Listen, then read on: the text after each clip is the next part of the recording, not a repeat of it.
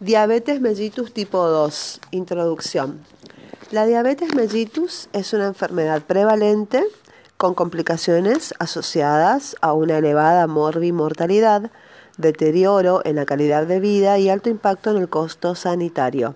En América Latina y el Caribe, el costo de la diabetes fue estimado en 65 mil millones de dólares en 2002 la mayoría de los costos se atribuyen a la mortalidad e invalidez prematura que ocasiona la enfermedad. Más del 80% de las muertes por diabetes se registran en países de ingresos bajos y medios. Si bien su incidencia está en aumento, la misma puede ser prevenida modificando los modos de vida de la población. Según datos provenientes de la Encuesta Nacional de Factores de Riesgo, el del Ministerio de Salud de la Nación. En Argentina, el diagnóstico de diabetes o glucemia elevada por autorreporte se incrementó en 14% en 2005 y 2009 del 8,4 al 9,6%. El estudio Carmela reportó que la prevalencia de diabetes en la ciudad de Buenos Aires es del 0,2%, oscilando en las ciudades latinoamericanas estudiadas entre 4,4 y 8,9%. Existe un porcentaje similar, 8,5% de personas con tolerancia a la glucosa alterada, estadio que determina mayor riesgo de desarrollar diabetes, y las cifras adquieren mayor relevancia si consideramos que ambos grupos presentan un riesgo mayor de desarrollar enfermedad cardiovascular.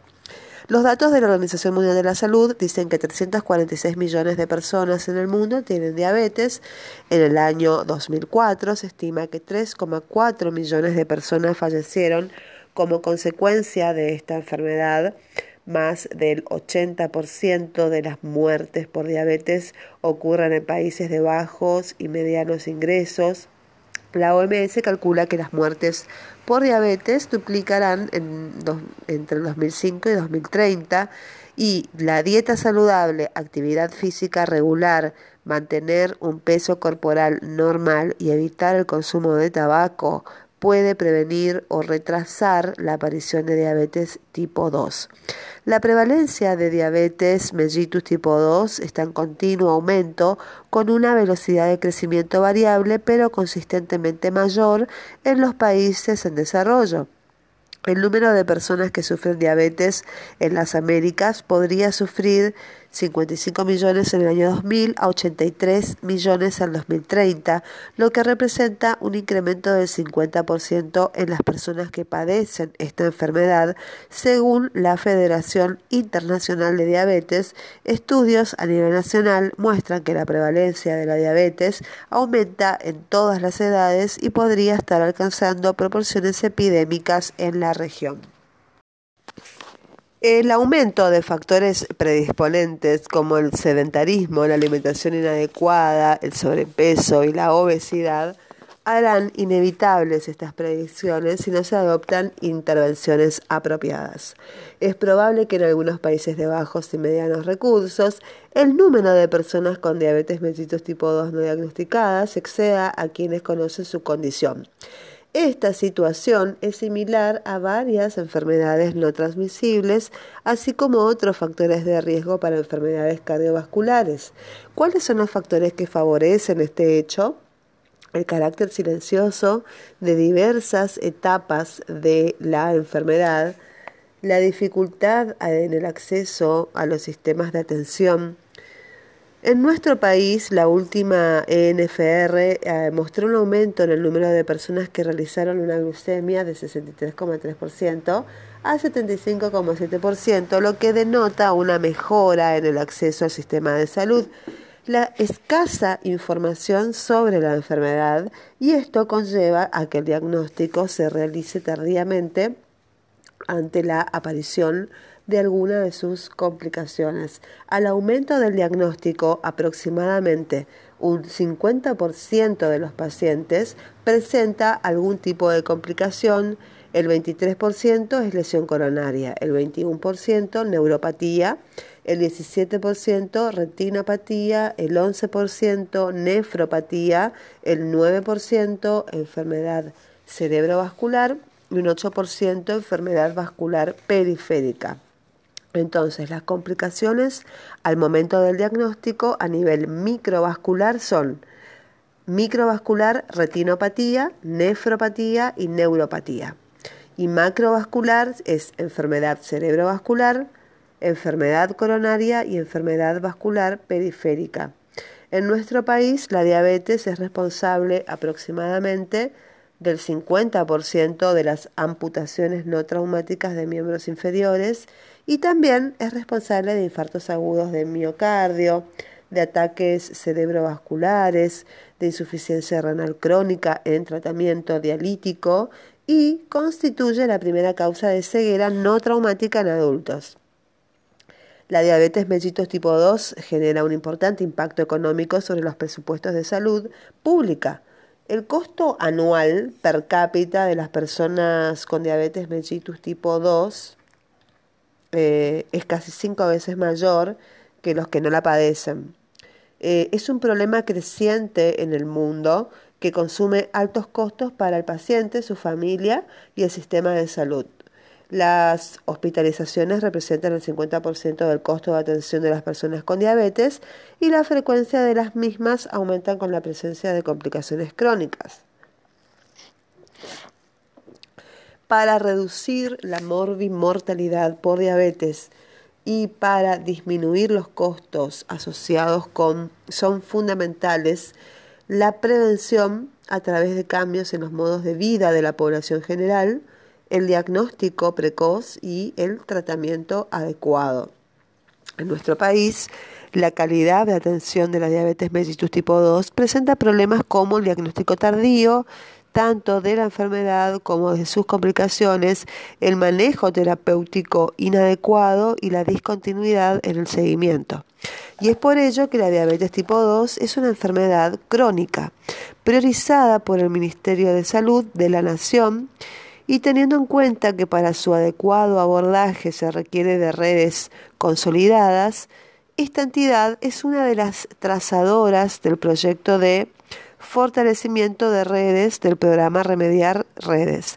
La selección de esta entidad clínica junto con la hipertensión arterial resulta apropiada para la evaluación de las redes de salud generando actividades trazadoras en sus distintas funciones y actividades a lo largo del proceso salud, enfermedad, atención.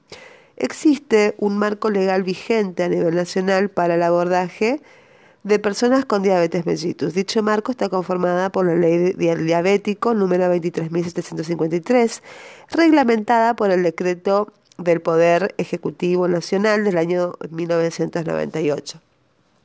La ley establece que el seguro de salud debe dar cobertura del 100% para uno, insulinas, que se pueden ser bovina, porcina o humana, y dos, eh, dar jeringas y agujas. Y la cobertura del 70% para ciertos agentes orales, insumos para la administración de insulina e insumos para el autocontrol de la glucemia, glucosuria y cetonuria. Al adoptar la República Argentina un gobierno federal, cada provincia debe cumplir con lo establecido en dicha ley nacional, permitiéndose solo ampliar los derechos contenidos en ella. La definición de diabetes mellitus. Se define la diabetes mellitus como un grupo de enfermedades metabólicas caracterizadas por la presencia de hiperglucemia eh, resultante de un defecto en la secreción de insulina o en la acción insulínica o en ambas.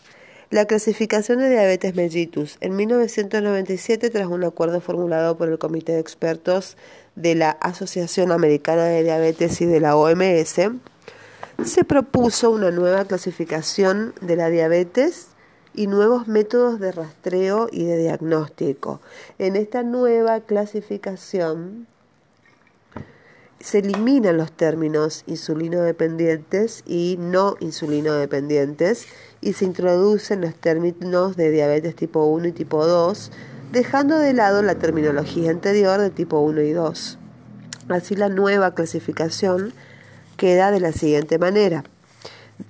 Diabetes, la clasificación sería diabetes mellitus tipo 1, caracterizada por destrucción de la célula beta, habitualmente lleva al déficit absoluto de insulina.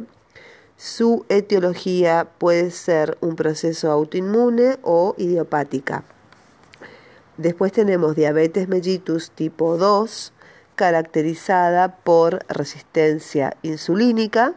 Habitualmente se acompaña de un déficit relativo de insulina.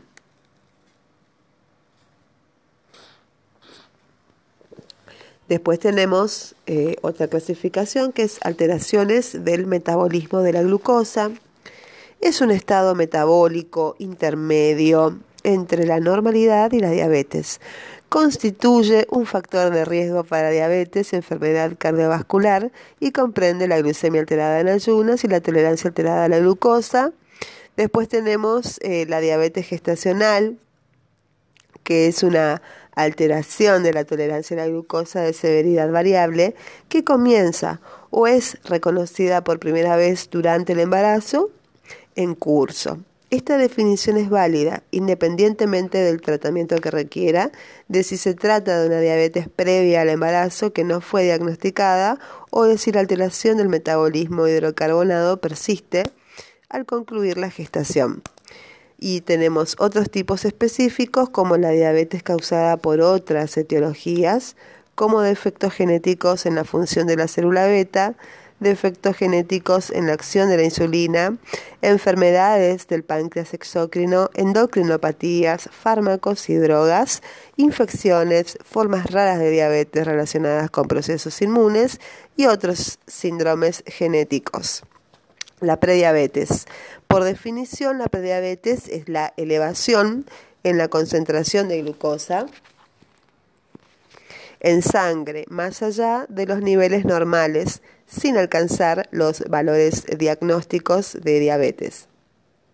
Dentro de la historia natural de la enfermedad, se ha señalado un estado metabólico previo que no corresponde a diabetes pero que tampoco se ubica dentro de la normalidad. Se trata de un estado intermedio que se ha redefinido como prediabetes. La ADA, de sus siglas en inglés American Diabetes Association en el año 2003, define a la prediabetes como un estado que precede al diagnóstico de diabetes mellitus tipo 2, identificándose dos situaciones, uno, el de la glucemia alterada en ayuno, que es aquella situación donde el paciente después de su ayuno de 8 horas presenta glucosa plasmática entre 100 y 125 miligramos por decilitro, según la Asociación Americana de Diabetes, y entre 110 y 125 miligramos por decilitro para la OMS. Y dos, eh, tolerancia alterada a la glucosa, el paciente a las dos horas de la prueba de tolerancia a la glucosa presenta glucosa plasmática entre 140 y 199 miligramos por decilitro. La glucosa alterada en ayunas, como la tolerancia alterada de la glucosa, no deben ser vistas como entidades clínicas por sí mismas, sino como factores de riesgo para diabetes y para enfermedades cardiovasculares. La mayoría eh, de las personas con cualquiera de las dos primeras, de las dos condiciones, desarrollará diabetes manifiesta dentro de un periodo de 10 años. La presencia de estas alteraciones en un, es un marcador de riesgo de progresión hacia la diabetes mellitus y enfermedad macrovascular. Se estima que la prediabetes señala una disminución de la reserva pancreática de insulina y que al momento de manifestarse el estado Em, el estado diabético, la reserva está reducida en un 50%. Eh, Varios ensayos clínicos han demostrado que en sujetos con tolerancia elevada de la glucosa es posible eh, reducir la progresión de diabetes respecto al placebo, mientras que la metformina disminuiría el riesgo un 31%. Y la tolerancia alterada de la a la glucosa y a la glucemia eh, alterada.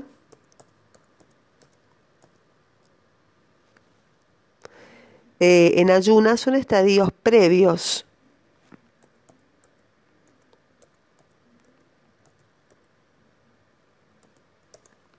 son estadios previos a la manifestación clínica de la diabetes que pueden revertir a la normalidad o progresar hacia diabetes mellitus tipo 2. la detección de la prediabetes es importante para actuar de manera preventiva y para lidiar con la epidemia de diabetes mellitus tipo 2. Los factores de riesgo. Factores de riesgo para desarrollar diabetes. Tener un familiar de primer eh, grado con diabetes mellitus tipo 2, tolerancia alterada a la glucosa y o glucemia alterada en ayunas, obesidad, sobrepeso, enfermedad cardiovascular, hipertensión arterial, dislipemia, diabetes gestacional, madres de niños nacidos con peso mayor a 4.500 gramos. Pasamos a hablar de diabetes mellitus y enfermedad cardiovascular. Estudios epidemiológicos han demostrado que la diabetes mellitus es un importante factor de riesgo para enfermedad cardiovascular. Las complicaciones cardiovasculares son la principal causa de mortalidad. En diabéticos adultos, el riesgo de enfermedad coronaria y la mortalidad por dicha causa está incrementando en relación con la población general.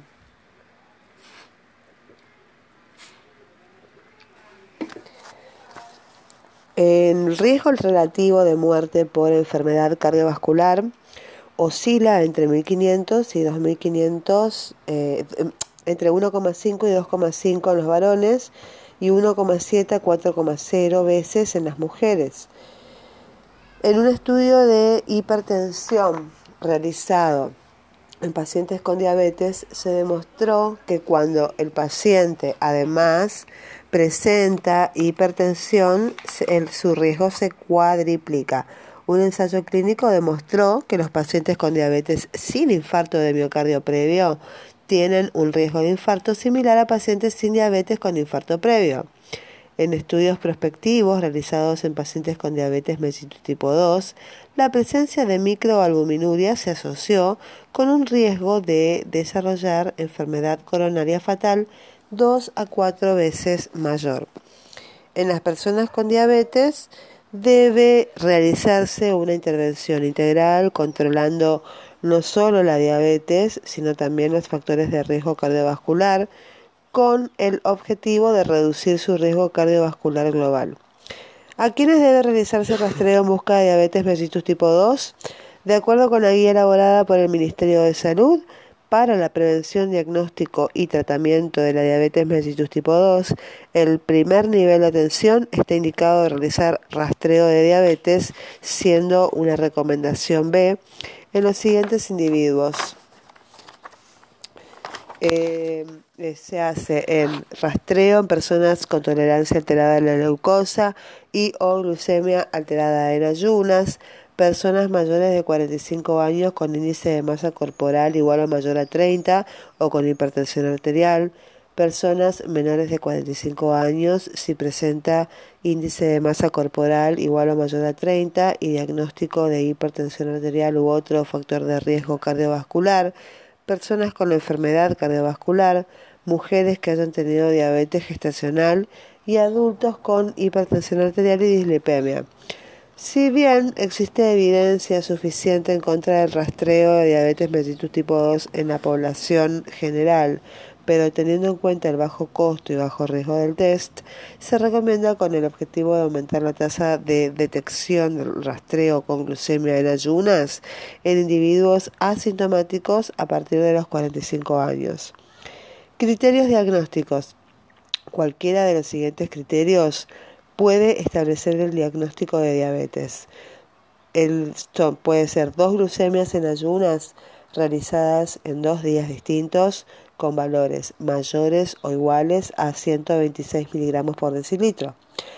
2. La presencia de síntomas cardinales de diabetes, poliuria, polidipsia y polifagia, más una glucemia media al azar con valores normales o iguales a 200 miligramos por decilitro y la glucemia igual o mayor a 200 miligramos por decilitro dos horas después de una prueba de tolerancia oral a la glucosa. El diagnóstico de diabetes mellitus tipo 2 se hace con la glucemia medida al azar mayor a 200 miligramos por ciento más los síntomas de diabetes mellitus es un diagnóstico de eh, diabetes mellitus tipo 2.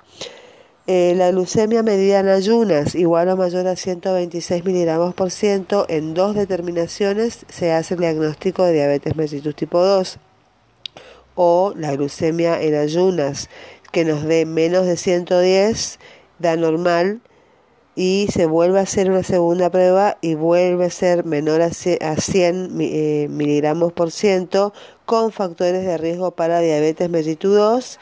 Em, eh, se hace entre 110 y 125 con factores de riesgo para diabetes tipo 2.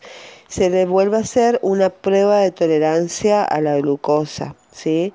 Y ahí se ve si es menos de 140 es normal, pero si sale entre 140 y 199 ya tiene tolerancia eh, a la glucosa y si tiene más de 200 es diabetes tipo 2.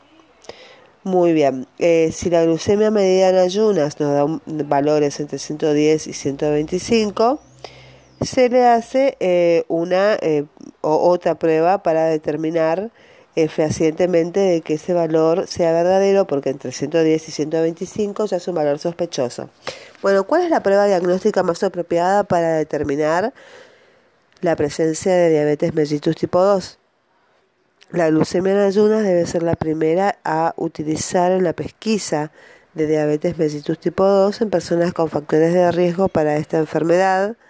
Recomendación C. El diagnóstico de diabetes requiere la medición de la glucemia en dos días separados, excepto que la glucemia sea inequívocamente elevada en presencia de síntomas cardinales de diabetes o descompensación metabólica aguda.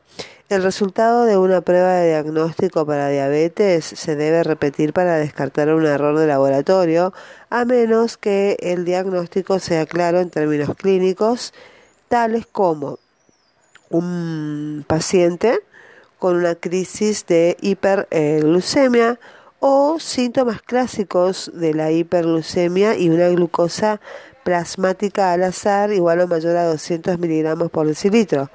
Es preferible que la misma prueba se repita para su confirmación, ya que habrá una mayor probabilidad de concurrencia en este caso.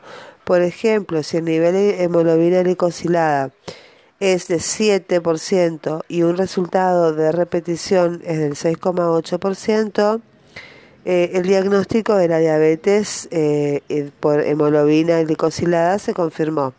Sin embargo, si dos pruebas diferentes como eh, tenemos una hemoglobina glicosilada y otra de glucemia en ayunas y están por encima de los umbrales de diagnóstico, el diagnóstico de la diabetes también se confirma. Por otro lado, si dos pruebas diferentes se realizan en un individuo y los resultados son discordantes, la prueba cuyo resultado está por encima del punto de corte diagnóstico se puede repetir y el diagnóstico se hace sobre la base de la prueba que confirmó.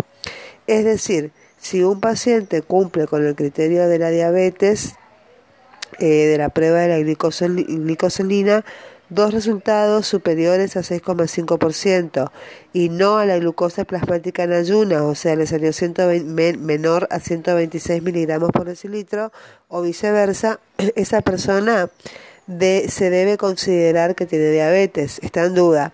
En nuestro país aún no se ha adoptado la hemoglobina glicosilada como un criterio diagnóstico debido a que el método para su determinación no se encuentra estandarizado. Pero la pesquisa de diabetes mellitus tipo 2 se recomienda medir la glucemia con pruebas de laboratorio y no utilizar métodos rápidos. Recomendación C. Sin embargo, a pesar de la evidencia universal, se acepta por consenso en base a evidencia local y en aquellos lugares en donde no se cuente con prueba de laboratorio, se puede emplear el método rápido que es la glucemia por reflectómetro. ¿Cuándo se debe realizar la prueba de tolerancia a la glucosa? Se recomienda usar la prueba de tolerancia a la glucosa oral en todas las personas que presenten o glucemia en ayunas entre 110 y 125 miligramos por decilitro, Un factor de riesgo para desarrollar diabetes y que su glucemia en ayunas sea entre 100 miligramos por decilitro y 109 miligramos por decilitro. Las condiciones para, para realizar la prueba de tolerancia a la glucosa oral. La persona debe ingerir 75 gramos de glucosa en 375 mililitros de agua con o sin sabor a temperatura ambiente en un periodo no mayor de 5 minutos. Además, debe reunir las siguientes condiciones. Ayuno de 8 a 14 horas que se puede tomar agua, extracción de sangre por punción venosa, previo a la administración de la glucosa hay que determinar la glucemia basal, que debe de ser mayor a 126 miligramos por decilitro, eh, no se debe continuar con la prueba con fines diagnósticos. Evitar eh, restricciones en la dieta durante los tres días precedentes, evitar cambios en la actividad física habitual durante los tres días precedentes, durante la prueba entre una extracción y la otra, mantener el reposo y no fumar y durante, evitar eh, realizar la prueba durante una infección u otra intercurrencia interrumpir el consumo de medicamentos que pudieran alterar los valores de glucemia como mínimo 12 horas previas a la realización de la prueba y los medicamentos que pueden alterar los valores de la glucemia son los gastrocinéticos como el mosapride, la metoclopramida y la domperidona, los antipsicóticos como la olanzapina, las benzodiazepinas como diazepam, bromazepam, clonazepam, los anticolinérgicos y la risperidona son eh, medicamentos que alteran los valores de glucemia. ¿Con qué frecuencia debe realizarse el rastreo para diabetes? No existen al momento estudios bien diseñados que brinden evidencia de buena calidad en relación a la frecuencia del rastreo. La Guía de Práctica Clínica Nacional sobre Prevención, Diagnóstico y tratamiento de la diabetes mellitus tipo 2 en el primer nivel de atención del Ministerio de Salud de la Nación recomienda analizar el rastreo una vez al año. El abordaje del paciente con diabetes mellitus tipo 2 hay que recordar que se debe realizar una valoración integral del paciente para estimar el riesgo cardiovascular global. En el interrogatorio debe estar dirigido a explorar los siguientes aspectos. Em,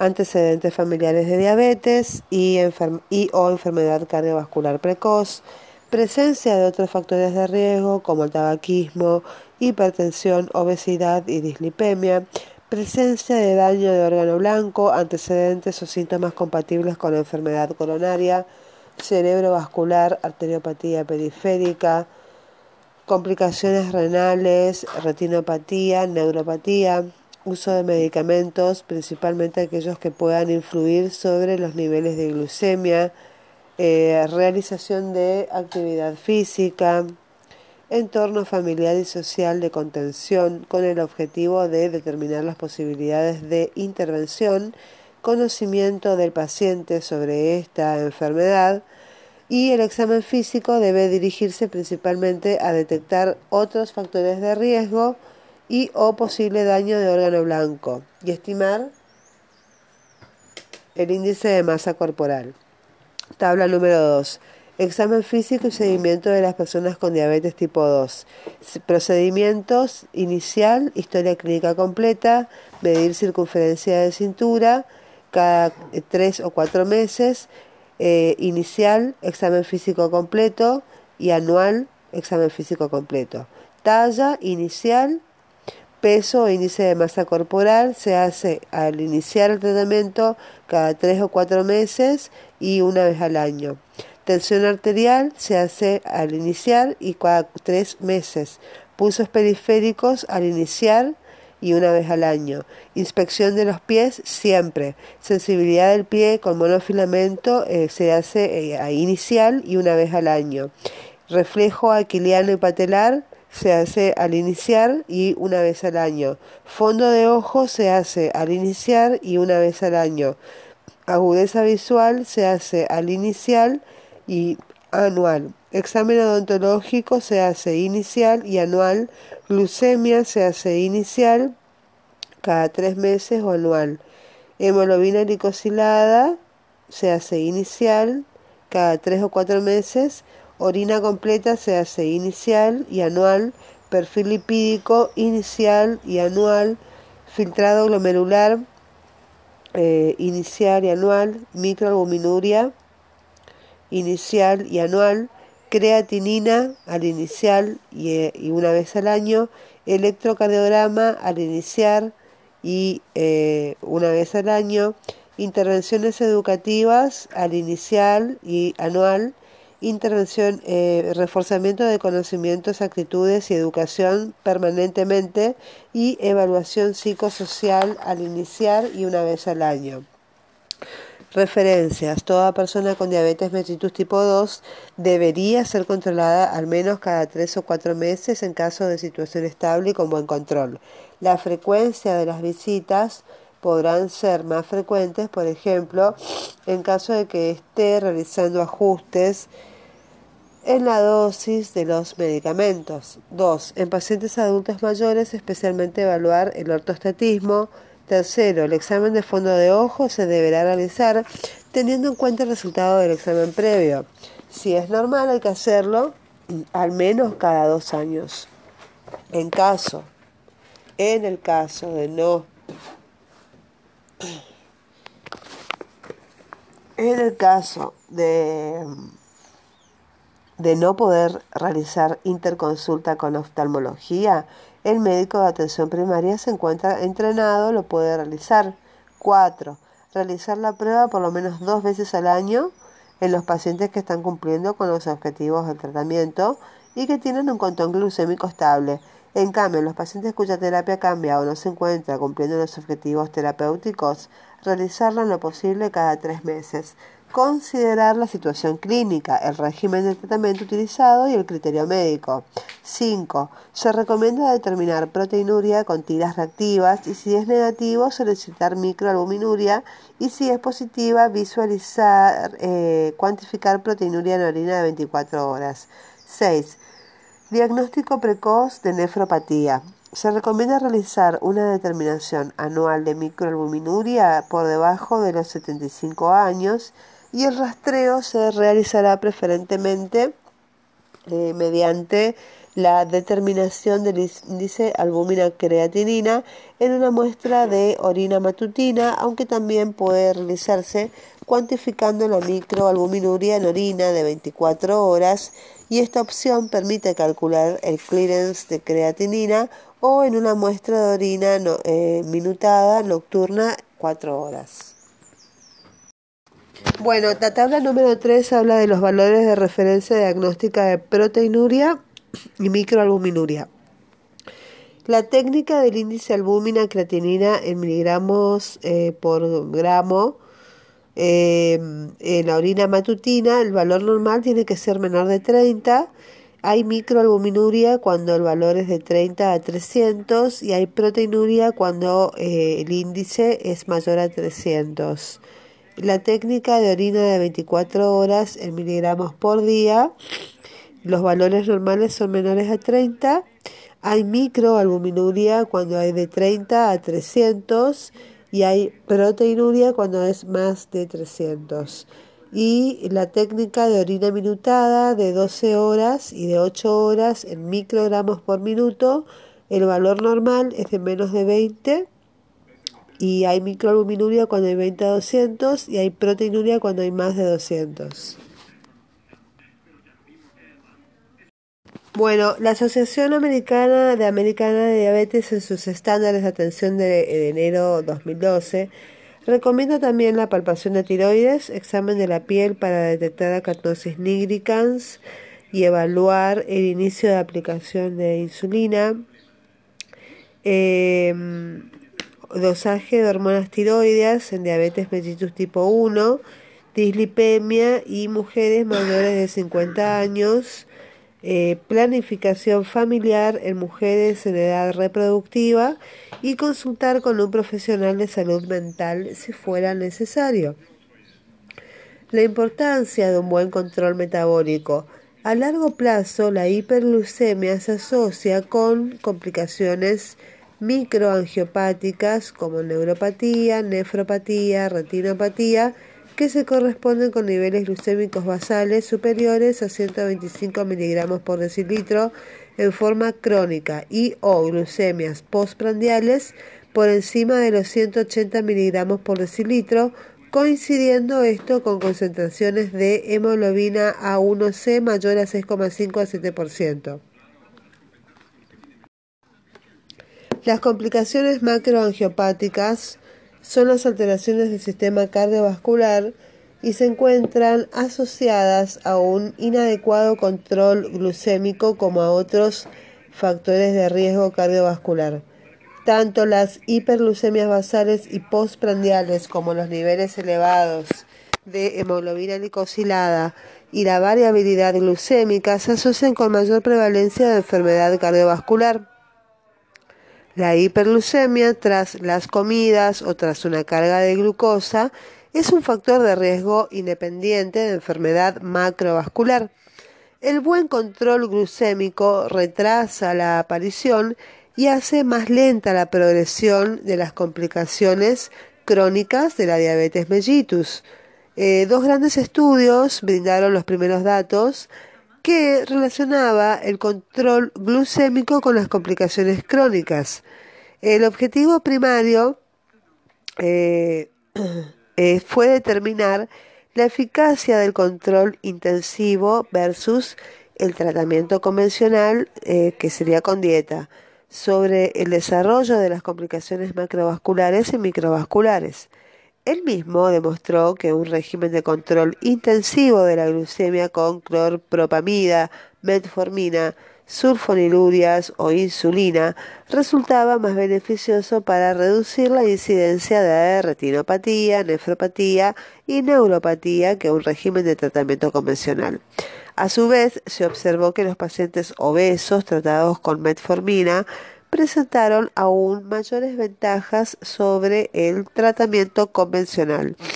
Otros resultados obtenidos fueron por cada 1% que se produjo a los niveles de hemoglobina glicosilada, disminuyó un 43% el riesgo de amputaciones o muerte por enfermedad vascular periférica, un 37% el riesgo de eventos microvasculares, un 21% el riesgo de cualquier punto final relacionado con diabetes, un 21% el riesgo de muerte relacionada con diabetes y un 14% de riesgo de infarto agudo de miocardio y no fatal, fatal y no fatal. Eh, por otro lado, el riesgo de hipoglucemias mayores fue superior en el grupo de tratamiento intensivo en un 0,7 por año en el tratamiento convencional versus el 1% con clorpropamida 1,4% con glibenclamida y 1,8% con insulina.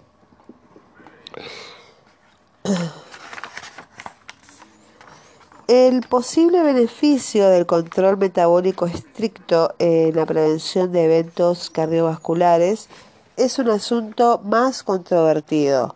Un metaanálisis publicado en el año 2009 concluye eh, que el tratamiento intensivo reduce un 17% el riesgo de infartos de miocardio no fatales y reduce un 15% el riesgo de eventos coronarios globales.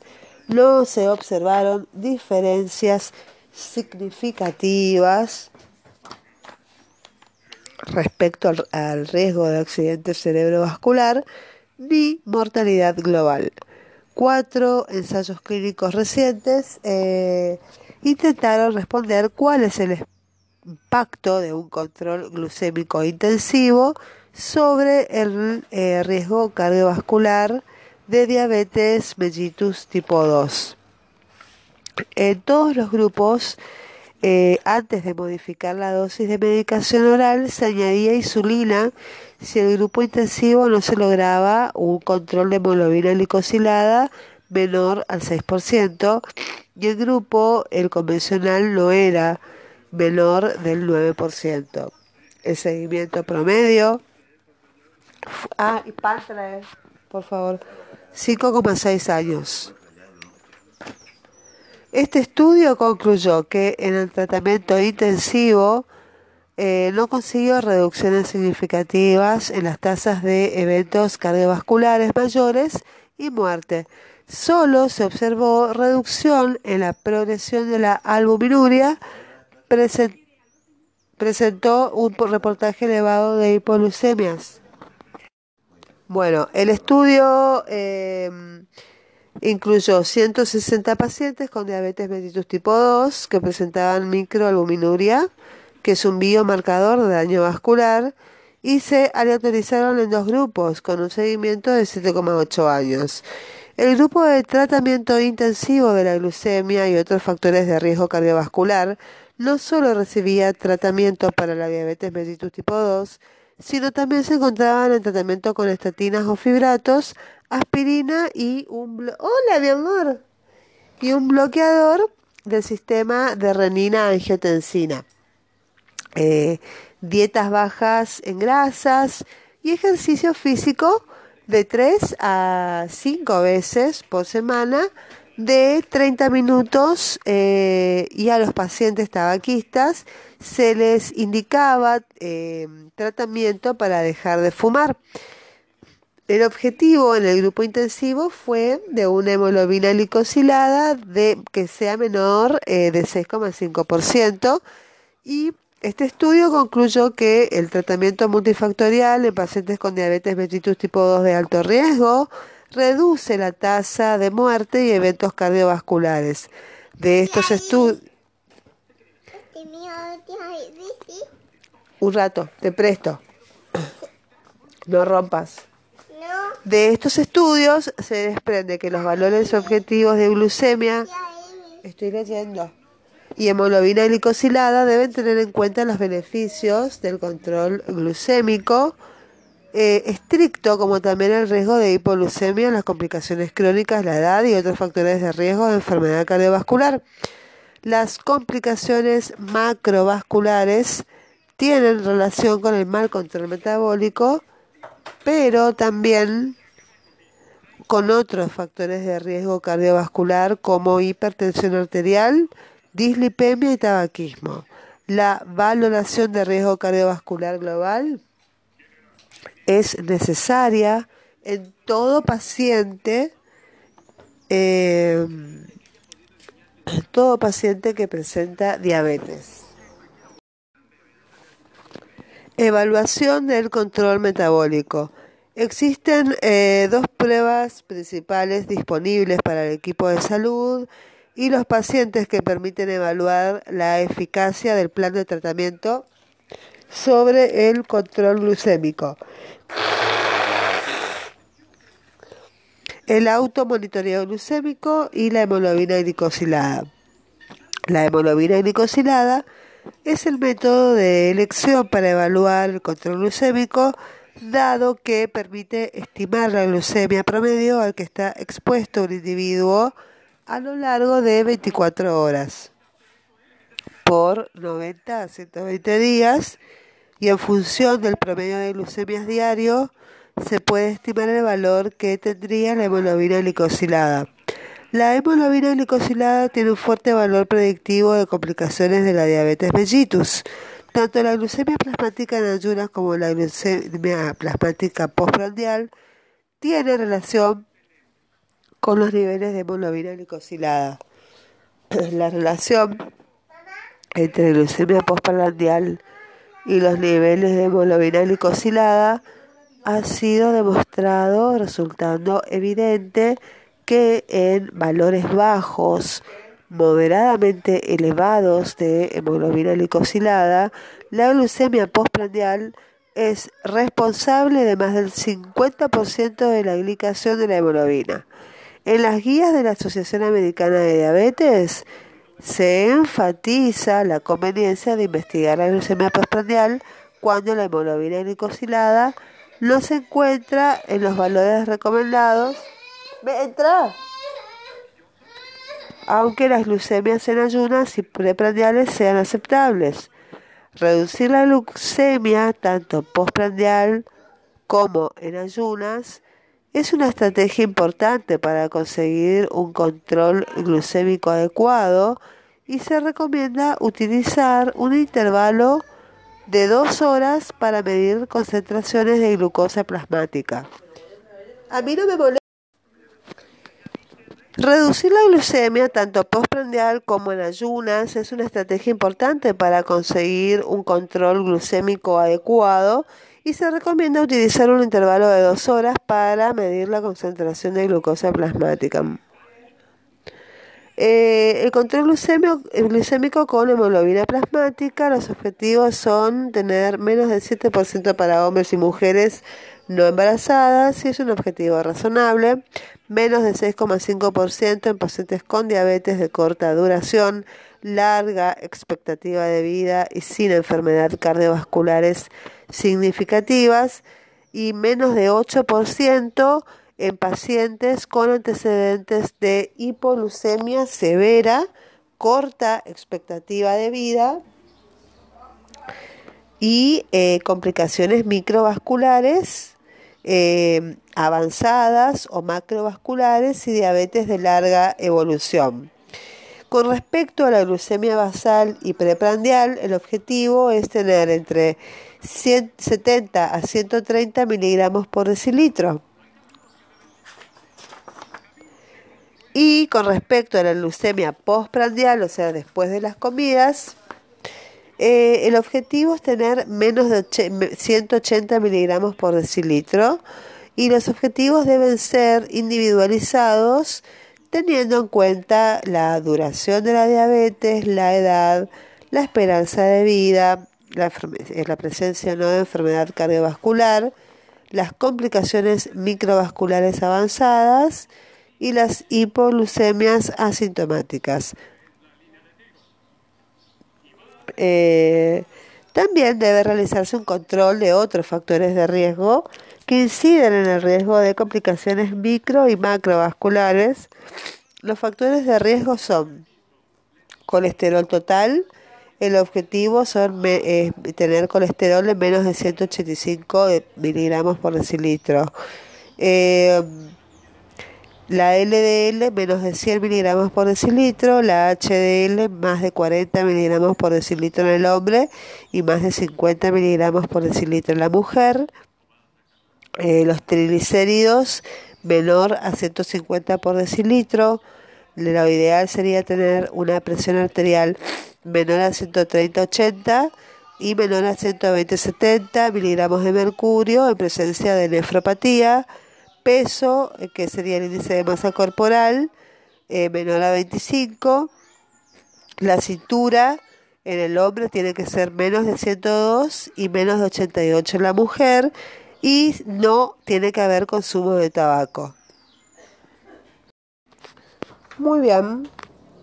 Eh, continuamos con el la em, con diabetes en este caso, el tratamiento del paciente con diabetes mellitus tipo 1. Tratamiento no farmacológico, son cambios del estilo de vida, es uno de los pilares en el abordaje de la diabetes, siendo los mismos una estrategia no farmacológica que se pueden realizar con el grupo familiar y o social y que son beneficiosos no solo para el control de la diabetes, sino también para controlar otros factores de riesgo cardiovascular. Y en las intervenciones para inducir modos de vida saludable se incluyen el plan de alimentación y la actividad física. Plan de alimentación. La pérdida de peso en pacientes con diabetes tipo 2 puede mejorar y o restaurar la sensibilidad a la insulina y mejorar la función de las células beta. La distribución central de grasa, sobrepeso y la obesidad se asocian con mayor riesgo de hipertensión arterial, dislipemia y enfermedad cardiovascular. Una reducción del peso inicial del 5 al 10% eh, de, logra beneficios eh, en el perfil glucémico, mejora la presión arterial y las alteraciones lipídicas. Eh, el cambio de hábito en la conducta alimentaria se logra a través de un plan de alimentación que se debe seguir a, largo plazo, eh, siendo fundamental una adecuada educación diabetológica. El plan de alimentación debe realizarse junto con el paciente teniendo en cuenta sus gustos, situación económica, cultural, momento biológico, comorbilidades asociadas, hábitos horarios, edad y actividad física. Para realizar un plan de alimentación es necesario realizar una correcta anamnesis alimentaria y un registro de comidas del paciente de los últimos días. Esto permite conocer gustos, horarios y cantidades. En pacientes con factores de riesgo para diabetes mellitus tipo 2 y en pacientes con diabetes mellitus eh, tipo 2 que tienen sobrepeso u obesidad, se debe recomendar disminuir la ingesta de calorías. Esta es una recomendación de tipo A. La fórmula sintética consiste en el cálculo del valor calórico total y del contenido de los principios alimentarios. El valor calórico total del paciente que presenta diabetes no difiere del valor calórico total de una persona sin diabetes. El mismo sí depende de la edad, el sexo, la actividad física, embarazo y comorbilidades. Una manera práctica para calcular el valor calórico total del plan de alimentación es calcular la actividad física desarrollada por kilogramo de peso deseado en 24 horas. la actividad de reposo sería en cama y despierto, que es aquella persona que está la mayor parte del tiempo en cama, habla, se moviliza para comer higienizarse. En un paciente con obesidad son 20 calorías por kilo. El paciente con peso, 25 calorías por kilo. Y en pacientes flacos, 30 eh, calorías por kilo. Si el paciente tiene una actividad liviana, que son personas que realizan sus actividades bajo techo, vestido, con poco trabajo muscular, como costureras, oficinistas, si son obesos, el plan sería 25 calorías por kilo. Pacientes con normo peso, eh, serían 30 calorías por kilo y en pacientes adelgazados serían 35 calorías por kilo. Eh, actividad moderada, eh, pacientes con actividad moderada son pacientes que tienen actividad muscular mediana, trabajan en posición de pie como un vendedor maestro, almacenero, médico, una ama de casa. Si el paciente es obeso, serían 30 kilocalorías calorías por kilo, en pacientes con normo peso son 35 calorías por kilo y en pacientes adelgazados 40 calorías por kilo. Si la actividad es intensa, eh, como por ejemplo una persona que trabaja al aire libre, un vendedor ambulante o un albañil, y tiene obesidad, sería una dieta, empezaríamos con 35 kilocalorías por kilo, en pacientes con normo peso son 40 calorías por kilo y en pacientes adelgazados 45 calorías por kilo. Y si la actividad es muy intensa, las actividades a temperaturas extremas, por ejemplo, o a la intemperie como un peón de campo o maquinista, eh, si es obeso, se le da un, se empieza con 45 calorías por kilo. En actividades muy intensas en un paciente con un peso normal son 50 calorías por kilo. Y si es un paciente que está muy flaco eh, se hacen 55 calorías por kilo. Por ejemplo, si una persona con antes como antecedentes diabetes, obesidad y trabaja en un almacén, serían 30 calorías por 70 kilos. Esto nos da un resultado de 2.100 calorías por día suponiendo que el peso de esa persona sea de 70 kilos.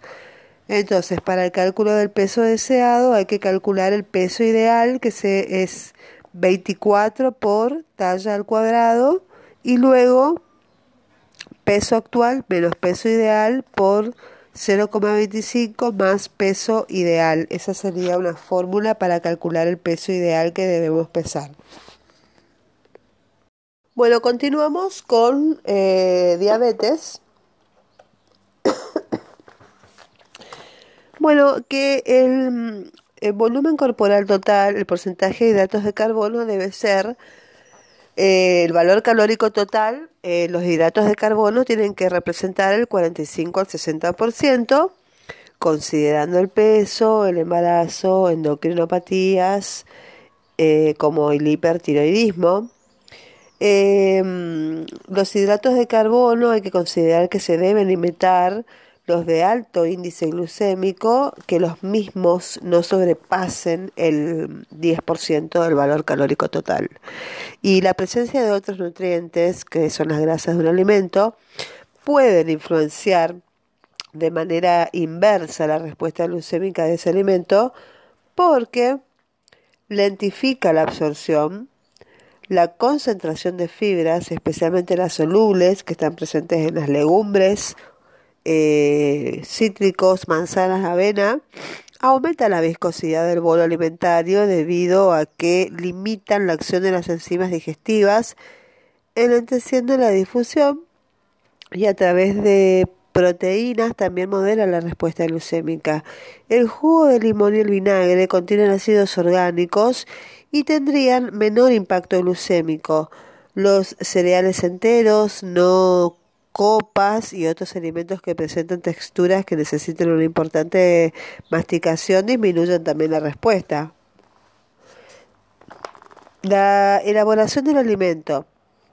Ante la presencia de agua y elevada temperatura, el alimento se gelatiniza y se digiere más rápido, provocando mayor respuesta glucémica, por ejemplo, puré de papa, puré de zapallo o batata. La gelatinización que se produce en productos como las tostadas, las copas de cereales, aumenta la capacidad de liberar glucosa del alimento y determina mayor índice glucémico. El tipo de hidratos de carbono presente en el alimento la glucosa tiene mayor índice glucémico y le siguen la sacarosa, la lactosa y luego la fructosa. Hay que procurar que los hidratos de carbono provengan de vegetales y legumbres, priorizando a los que ingeridos eh, crudos aumentan el aporte de fibra y limitar al máximo los hidratos de carbono simple, alimentos como papa, batata, choclo, mandioca y pan contienen hidratos de carbono complejos y de absorción lenta, pero hay que recordar las limitaciones que pueden imponer el peso y el control glucémico, distribuir los alimentos con carbohidratos a lo largo de todo el día, evitando la inclusión de un volumen importante de las mismas en una sola comida, que es una recomendación de tipo A.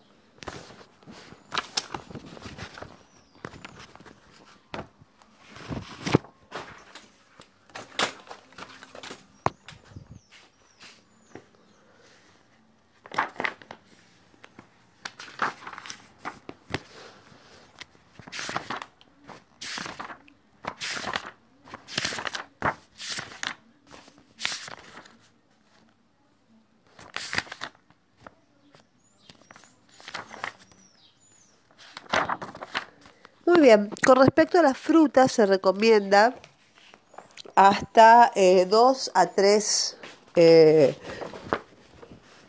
frutas chicas por día. No deben ser consumidas en exceso, eh, ya que tienen fructosa, y se sugiere incorporarlas preferentemente con cáscara en ensaladas de frutas, con gelatinas o postres dietéticos, y debe limitarse el consumo de banana, de uva, de higo, ya que son frutas ricas en hidratos de carbono.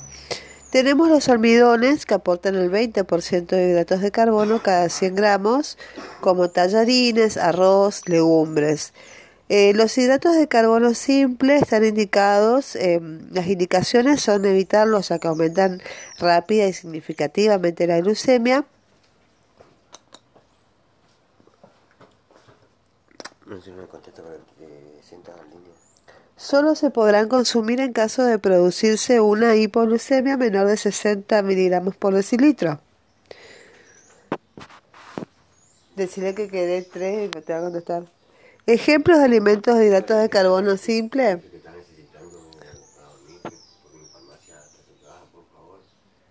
Quiero dos o tres, quiero. Si te ven a 100 pesos. Azúcar, bueno, es lo mismo.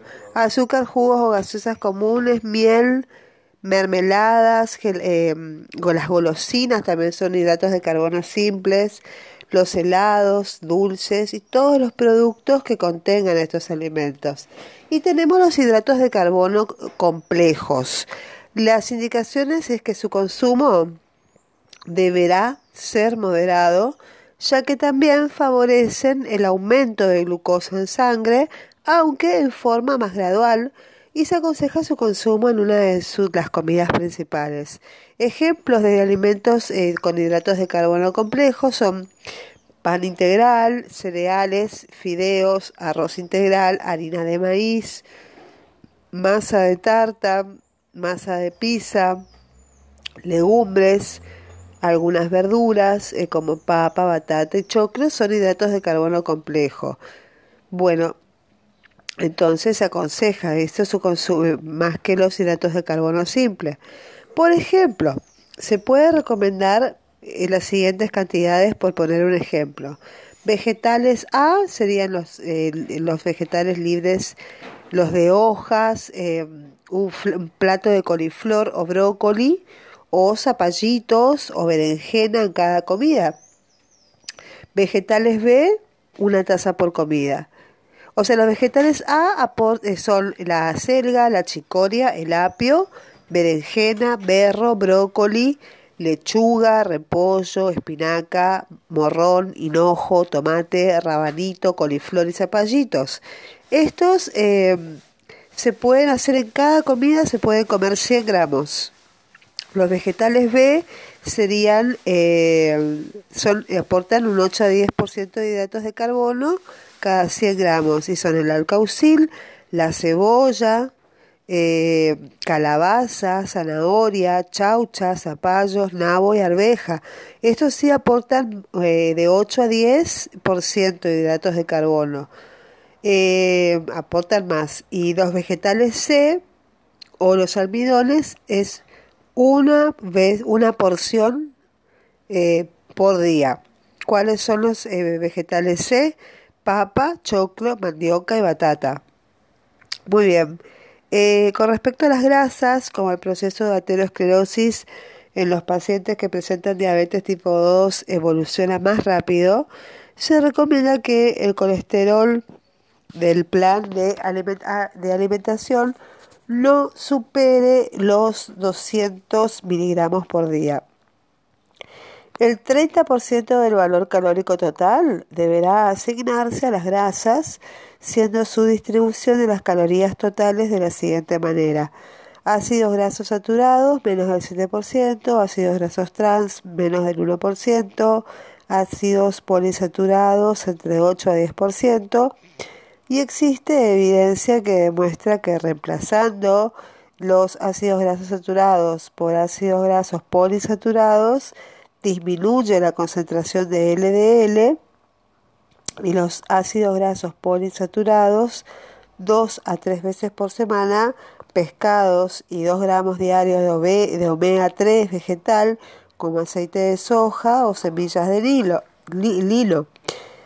Con respecto a las proteínas, en los adultos sin enfermedad renal se recomienda un 0,8 a 1 gramo por kilo de peso y como recomendación general hay que indicar solo una porción de carnes por día. Entonces tenemos los alimentos recomendados que son los lácteos descremados, las carnes con cortes magros, eh, pescados de mar, con vegetales tipo A, B y C, teniendo en cuenta las cantidades, por supuesto. Legumbres están recomendadas, el pan, pero con mucha precaución, eh, sin excederse. Los aceites también con precaución. Eh, está recomendado el uso de edulcorantes y bebidas dietéticas.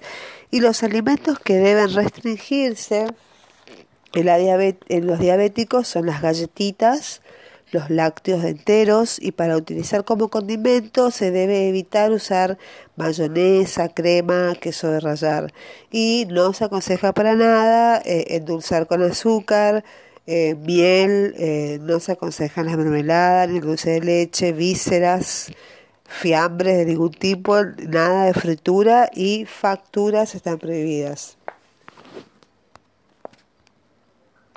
Con respecto a la actividad física en personas con diabetes mellitus tipo 2, debe recomendarse a las personas con diabetes mellitus tipo 2 la práctica regular de actividad física.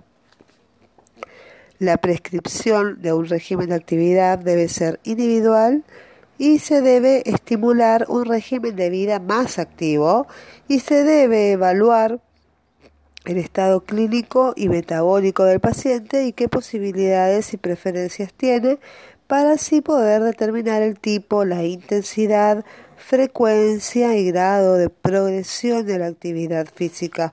A las personas con diabetes mellitus tipo 2, siempre que no existan contraindicaciones, se les aconseja realizar como mínimo media hora de actividad física continua o fraccionada y de intensidad moderada y la mayoría de los días de la semana hay que estimular a aquellos que la realizan o que aumenten la intensidad o la duración de la misma. Como la práctica de actividad física puede inducir o agravar lesiones, es recomendable que antes de comenzar un programa de actividad física el paciente complete una evaluación médica que permite indicar qué tipo de actividad física va a realizar, la intensidad, la frecuencia y la duración, y que también permite alertar sobre algunos ejercicios que podrían ser eh, perjudiciales. Esta evaluación se debe basar en estudios de diagnóstico apropiados para evaluar las condiciones actuales del paciente y para detectar posibles complicaciones.